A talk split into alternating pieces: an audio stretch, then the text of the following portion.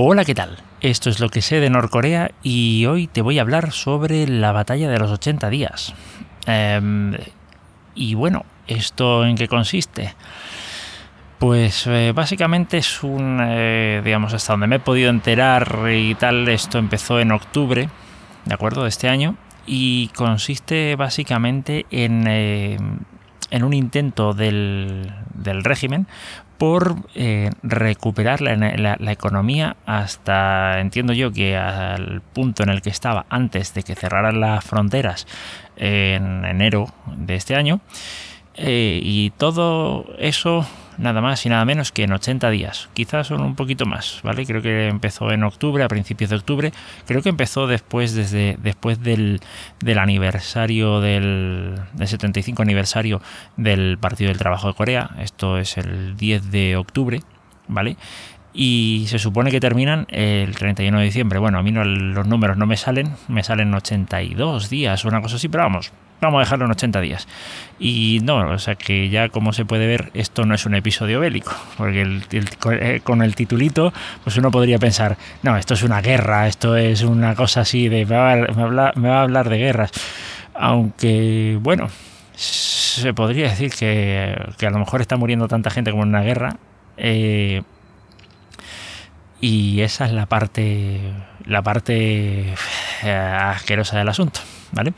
Eh, hasta donde entiendo el proyecto eh, consiste en, digamos, en, poner a gente, a la gente a trabajar en determinados proyectos, pues creo que estaban hablando de, digamos, de centrales hidroeléctricas, de una serie de cosas que ya estaban en marcha, digamos, em, darle más prioridad a esos proyectos, proyectos de reconstrucción de viviendas, etcétera, etcétera. Eh, y con eso pues darles más trabajo y que así digamos la economía vaya, vaya levantándose, ¿vale? Digamos, acelerar la maquinaria por ese lado. Vale, bien, pero resulta que Corea del Norte tiene cerradas las fronteras, mm, vamos, no es muy autosuficiente en, eh, en, bastantes cosas y entonces en algún momento te quedas sin materia prima, ¿vale? Eso para empezar. Luego, eh, eh, en su momento vi artículos relacionados con la construcción de un hospital que precisamente tenía que estar terminado para el 10 de octubre, para el, momento del 75 aniversario del Partido del Trabajo de Corea.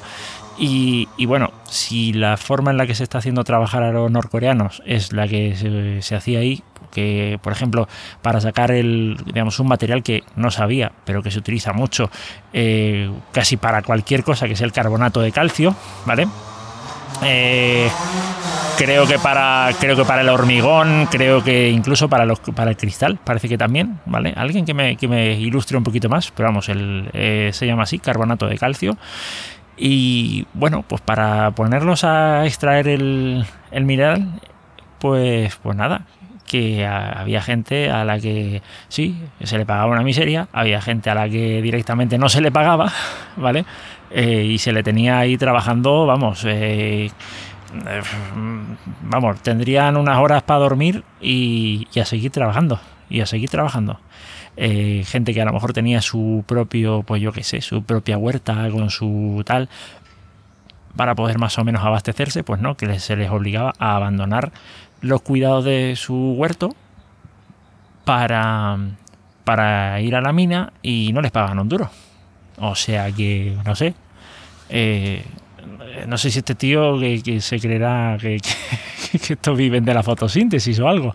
Eh, pero vamos, no sé.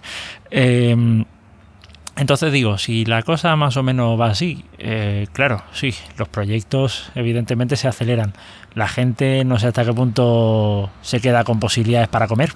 de hecho, de hecho, un artículo que lo voy a compartir en las notas del episodio a pesar de que está en inglés, uno de los dos artículos,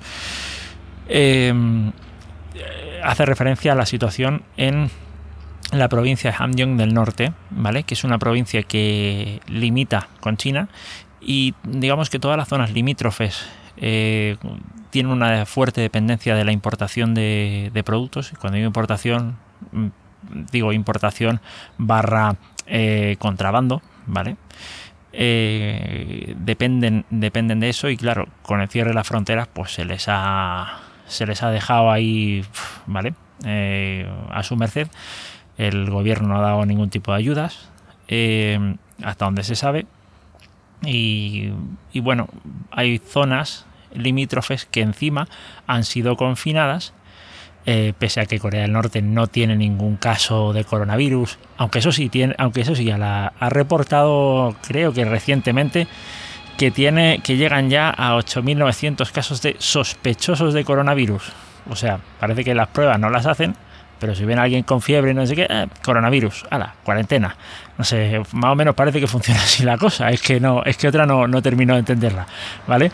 Eh, entonces, eh, estas zonas, precisamente por estar tan en contacto con, con China y por Claro, esta gente no es tonta. Sabe que, sabe que, hombre, que a pesar de todo no pueden controlar toda la frontera y que alguien se les escapará de un lado para el otro y, meterá cosas eh, digamos, procedentes de China, como ya ha pasado. también estuve leyendo noticias de, dos o cuatro personas que no sé si eran del ejército o tal, que a las que se les, se les sorprendió eh, importando, vamos, metiendo oro en el país.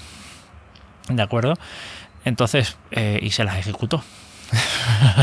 ¿Vale? Así, qué, qué, qué, qué majos son, ¿no? Pues, claro, a estas personas se la. por claro, por, por el contacto que tienen, eh, dicen, oye, pues estos, estos seguro que tienen, que, tienen o tienen una gran probabilidad de tener coronavirus, vamos a dejarlos confinados. Entonces, eh, siendo, digamos, el contrabando, la importación de, productos, su único medio de, subsistencia o el, o el, medio principal, pues eh, le está cortando las alas, porque ya no es solo eso, ya, ni, ya es que ni siquiera pueden acceder a otras zonas para poder acceder a, comida. ¿Vale? A lo mejor tendrás todo el dinero que quieras. Habrá gente que sí, ¿vale? Que tenga que porque de hecho se han, se, han hecho eh, muchas personas con, digamos, pequeñas fortunas, entendamos, no, o sea, que, que pueden, que tienen a lo mejor para poder salir del paso, pero si no tienes dónde comprar alimentos, ¿vale? Ahí está, ahí está la cosa. Entonces, eh, digamos que está, que está así el, así el tema. Eso es la batalla de los 80 días. Eh, digamos que para mi gusto es una cosa mm, literalmente maquiavélica. Eh, no, no soy muy adicto a la lectura, pero las pocas cosas que de las pocas cosas que en su momento me dieron por leer una de ellas fue eh, el príncipe de Maquiavelo. Y precisamente Maquiavelo eh, recomendaba que eh, ante digamos que era interesante tener em, cómo decirlo una reserva de trabajo para que digamos tu población Eh, bueno, tener una reserva de un año de trabajo para que en caso de que tu población, de que tu ciudad fuera sitiada, pues que pudieras eh, mantenerla, digamos, ocupada durante ese año. Entonces, pues claro, te podías concentrar más en resolver los problemas de fuera eh, que no en estar pendiente de resolver los problemas de fuera y los problemas que seguramente se se te ocasionarían dentro.